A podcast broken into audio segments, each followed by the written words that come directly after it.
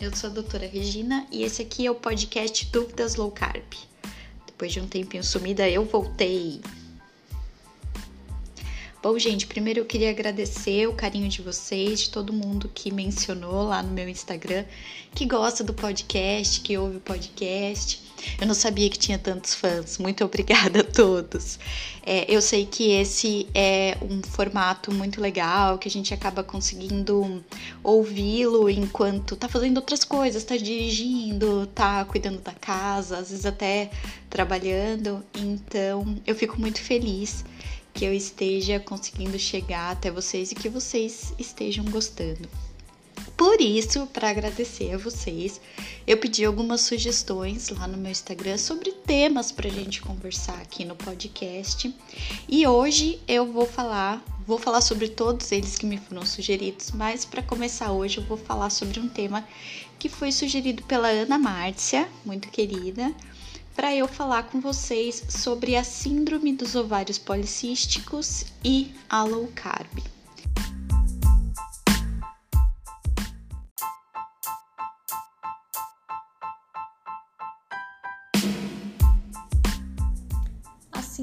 Ovários policísticos, ou SOP, né, como a gente abrevia, SOP, é um acometimento muito comum, afeta 10% ou até mais das mulheres em idade fértil. Eu tenho certeza que ou você ou alguém da sua família, ou mesmo você conhece alguém que tem esse diagnóstico de síndrome dos ovários policísticos. Quais são as manifestações dessa síndrome?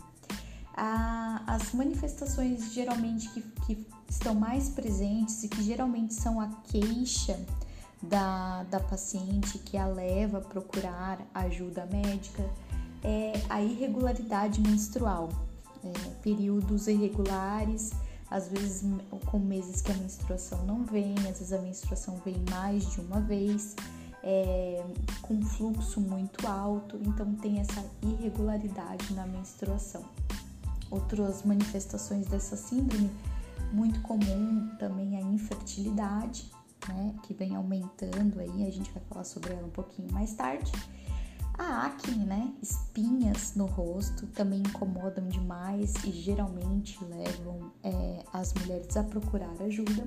Excesso de pelos faciais com um padrão masculino, então pelo na região de queixo, de bigode, que simula uma barba, pelo na região do peito, né? Então é, é um padrão masculinizado, um excesso de pelo na paciente acometida. E junto com essas manifestações, muito comum a gente ver a obesidade junto. Então, eu posso dizer para vocês que no momento em que a gente faz o diagnóstico de SOP, ali mais do que 70% dessas mulheres que recebem esse diagnóstico tem no momento obesidade ou sobrepeso, que mostra aí uma relação muito grande entre as duas coisas. Na, no diagnóstico, a gente tem uma alteração no exame ultrassonográfico dos ovários e o padrão mais comum é esses, essas formações micropolicísticas, mas é, esse é um padrão comum no diagnóstico. Mas o ovário ter formações micropolicísticas não é a causa da síndrome, e isso é o que muita gente confunde o seu ovário estar ali cheio de micropolicistos não é a causa do acometimento. O seu ovário está dessa maneira porque uma outra coisa está causando isso. E ali essa alteração é, ultrassonográfica é na verdade um marcador da doença e não a causa em si. E isso é uma, algo que causa muita confusão. É, a imensa maioria das mulheres com esse acometimento apresenta uma forma conjunta é, desse dado ultrassonográfico com a obesidade, um perfil ruim do colesterol, outras doenças metabólicas como a pressão alta, diabetes tipo 2. Todos esses sinais se encaixam junto com o diagnóstico de uma síndrome metabólica. Por isso que a gente observa que a maior parte das mulheres acometidas tem ali como causa base uma resistência à insulina e um cenário de hiperinsulinismo. Então, o fato mais importante aqui para a gente perceber é que as manifestações da síndrome não se dão porque os ovários estão se apresentam policísticos, e sim eles estão assim porque eles estão influenciados por um cenário de insulina alta cronicamente. É, grande parte das mulheres, ao serem diagnosticadas, recebem como tratamento o uso de anticoncepcionais. E isso é muito equivocado também, né? Além ali do, do diagnóstico, de a gente achar que os polis, a, a, a, padrão policístico do ovário seja a causa da doença, tratá-la com anticoncepcional também é equivocado. O uso do anticoncepcional pode melhorar alguma, alguns dos sintomas, né, como as irregularidades menstruais, mesmo a acne e os pelos faciais, mas não trata a verdadeira causa. Então pode ali até apaziguar alguns sintomas, mas a doença continua evoluindo. É, tomar anticoncepcional quando você tem síndrome dos ovários policísticos não está tratando a sua doença. O medicamento está apenas tampando o sol com a peneira, né? julgando a sujeira para baixo do tapete. O verdadeiro tratamento da SOP é tratar a resistência insulínica. Um medicamento também muito usado é a metformina, que pode atuar como coadjuvante nesse sentido, porém a gente sabe que mudanças alimentares de hábito de vida são muito mais relevantes e desprovidos de efeito colateral, que não é o caso da metformina. Né? A metformina atua diminuindo os níveis de glicose no sangue porque ela aumenta a captação hepática, diminuindo a quebra do glicogênio. Então, níveis mais baixos de glicose no sangue vão levar a uma secreção mais baixa de insulina, agindo assim na, no hiperinsulinismo. É, mas o uso da metformina é, pode causar alguns efeitos colaterais. Os mais comuns são problemas digestivos, né? Náusea, vômito, diarreia, dores abdominais. Pode causar também alterações do paladar, as pessoas passam a sentir sabores meio estranhos na boca. É, ela atua também é, prejudicando a absorção da vitamina B12, que pode ser um problema e levar a uma deficiência é, principalmente em pessoas que limitam a ingestão de carne, e é muito comum a gente ouvir também em pacientes que têm síndrome do ovário policístico, principalmente e com outros acometimentos ginecológicos também, como endometriose, que elas evitem a carne vermelha, né? Então elas evitam a carne vermelha, recebem ali uma, uma prescrição de metformina e isso a longo prazo pode levar a uma deficiência vitamínica, principalmente da vitamina B12. A falta da vitamina B12 causa fraqueza, fadiga, às vezes pode causar problemas de equilíbrio, né? Um certo desequilíbrio, confusão mental, irritabilidade. Isso, quando a, a deficiência é muito grave, pode também estar associada à demência, é, falhas na memória, tristeza intensa, uma depressão e a anemia perniciosa. É, eu quero que vocês entendam que o uso da metformina pode sim ser uma ferramenta, mas ela deve ser feita por tempo limitado, né? Enquanto o tratamento real da causa, que é a mudança dos hábitos de vida, esteja sendo implementado, né? E aí assim a gente trata de fato a síndrome dos ovários policísticos. E a, como é que entra a low carb e a síndrome dos ovários policísticos? É, como a gente já discutiu aqui várias vezes, alimentar-se com uma quantidade menor do que 50%, 60% é, da nossa ingesta diária vindo dos carboidratos, né, uma ingesta muito menor de carboidratos, foi a realidade pela maior parte da história humana. É muito recente na história humana uma ingestão tão alta desse macronutriente, desse macronutriente especificamente, desse grupo de macronutriente que é o carboidrato. E aqui eu quero fazer um adendo que a gente pensando como evolução da espécie, né, como a história como um todo, reproduzir-se é um dos maiores imperativos de qualquer espécie. Toda, eu diria que todas as espécies no planeta Terra eles querem perpetuar a sua espécie. Se reproduzir é uma grande prioridade. E quando a reprodução se torna difícil, quando o, nível de fertilidade, quando a reprodução fica limitada, isso é um grande sinal de perigo para uma espécie. E é nesse momento que a espécie humana está. Os níveis de infertilidade vêm aumentando assim de forma assustadora e junto com eles é, o tratamento e o surgimento, aí de várias clínicas de fertilização. É, e isso não pode passar em branco, não pode ser normalizado, porque não é um, um, um imperativo da espécie. Uma espécie que tem dificuldade para se reproduzir está enfrentando um sério problema e a gente não pode fechar os olhos para isso.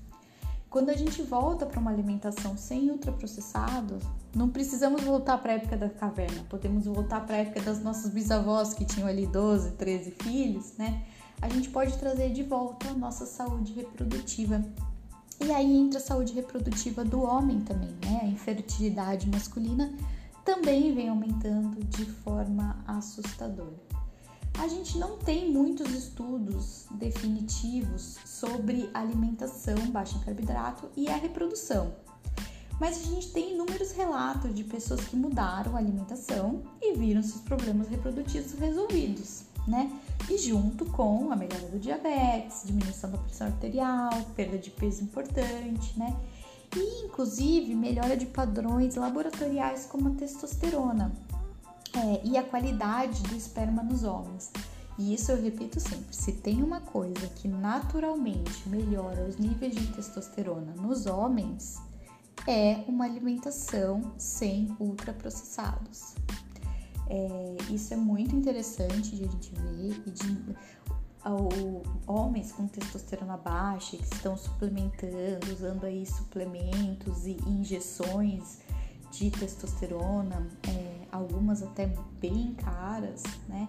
É, poderiam ter aí um benefício muito grande apenas mudando os seus hábitos de vida, principalmente a alimentação, né? Não, a gente não tem muitas pesquisas publicadas sobre um baixo teor de carboidrato na dieta e a síndrome dos ovários policísticos, né? Mas é, o que a gente tem mostra algo muito promissor. Em 2005, a gente tem um relato de pesquisadores que acompanharam 11 mulheres com SOP enquanto elas faziam uma dieta cetogênica, ou seja, de alto, de altíssimo baixo carboidrato, né? Ali do mínimo de carboidrato possível, geralmente entre menos de 30 a 50 gramas de carboidrato por dia por seis meses, né? É, das 11 mulheres, só 5 completaram o estudo, né? As 5 perderam peso e melhoraram o estado hormonal, assim como a quantidade de pelos no corpo.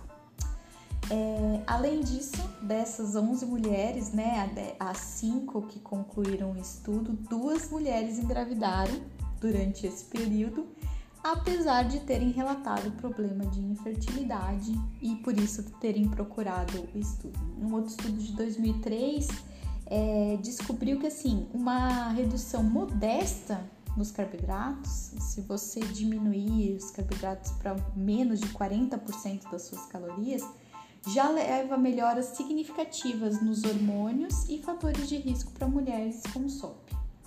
Em 2007, a gente teve uma revisão de ensaios clínicos que mostrou que as dietas baixas em carboidrato tendem, e aqui eu vou citar né, o que o, o artigo diz, tendem a reduzir os níveis circulantes de insulina, melhorar o desequilíbrio hormonal e retomar a ovulação para melhorar as taxas de gravidez.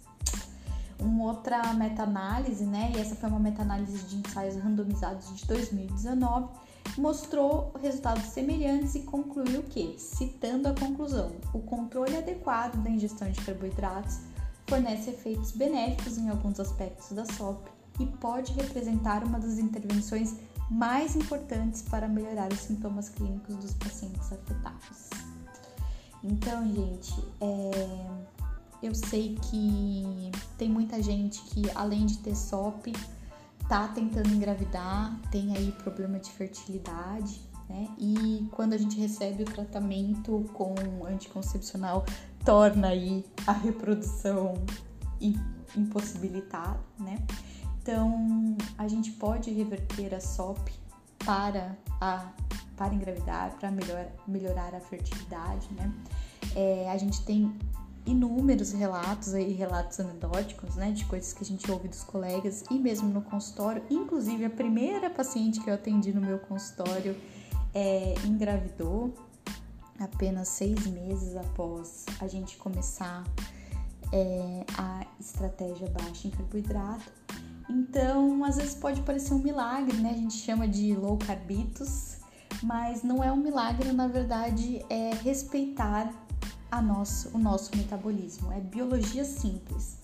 Cortar os carboidratos, principalmente provindos de ultraprocessados. E a gente fala ultraprocessados e parece uma coisa horrível. Imagina, eu não faço isso, eu não como isso, mas a gente come isso diariamente.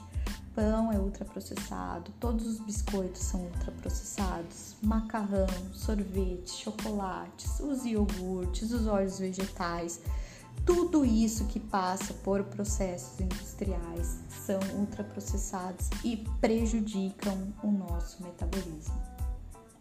Então, quando a gente diminui é, esse, esse tóxico do nosso metabolismo, do nosso dia a dia, da maior parte do nosso tempo, a gente vai diminuir os níveis de insulina, reverter a resistência a ela, né? Isso pode ajudar a equilibrar o seu sistema hormonal tanto feminino quanto masculino, né? Isso pode possibilitar ali nas mulheres uma ovulação e um ciclo menstrual normal, né? É, o que leva aí um aumento das chances de gestação. Pode melhorar nos homens os níveis de testosterona e a qualidade dos espermatozoides, potencializando aí a chance de uma nova vida ser gerada. Isso não é incrível, gente? Eu espero que vocês tenham gostado. Qualquer dúvida é só aparecer lá no meu canal do Instagram, dradutora.reginanogueira. Eu sempre tô lá para responder a qualquer pergunta que vocês tiverem. Até a próxima!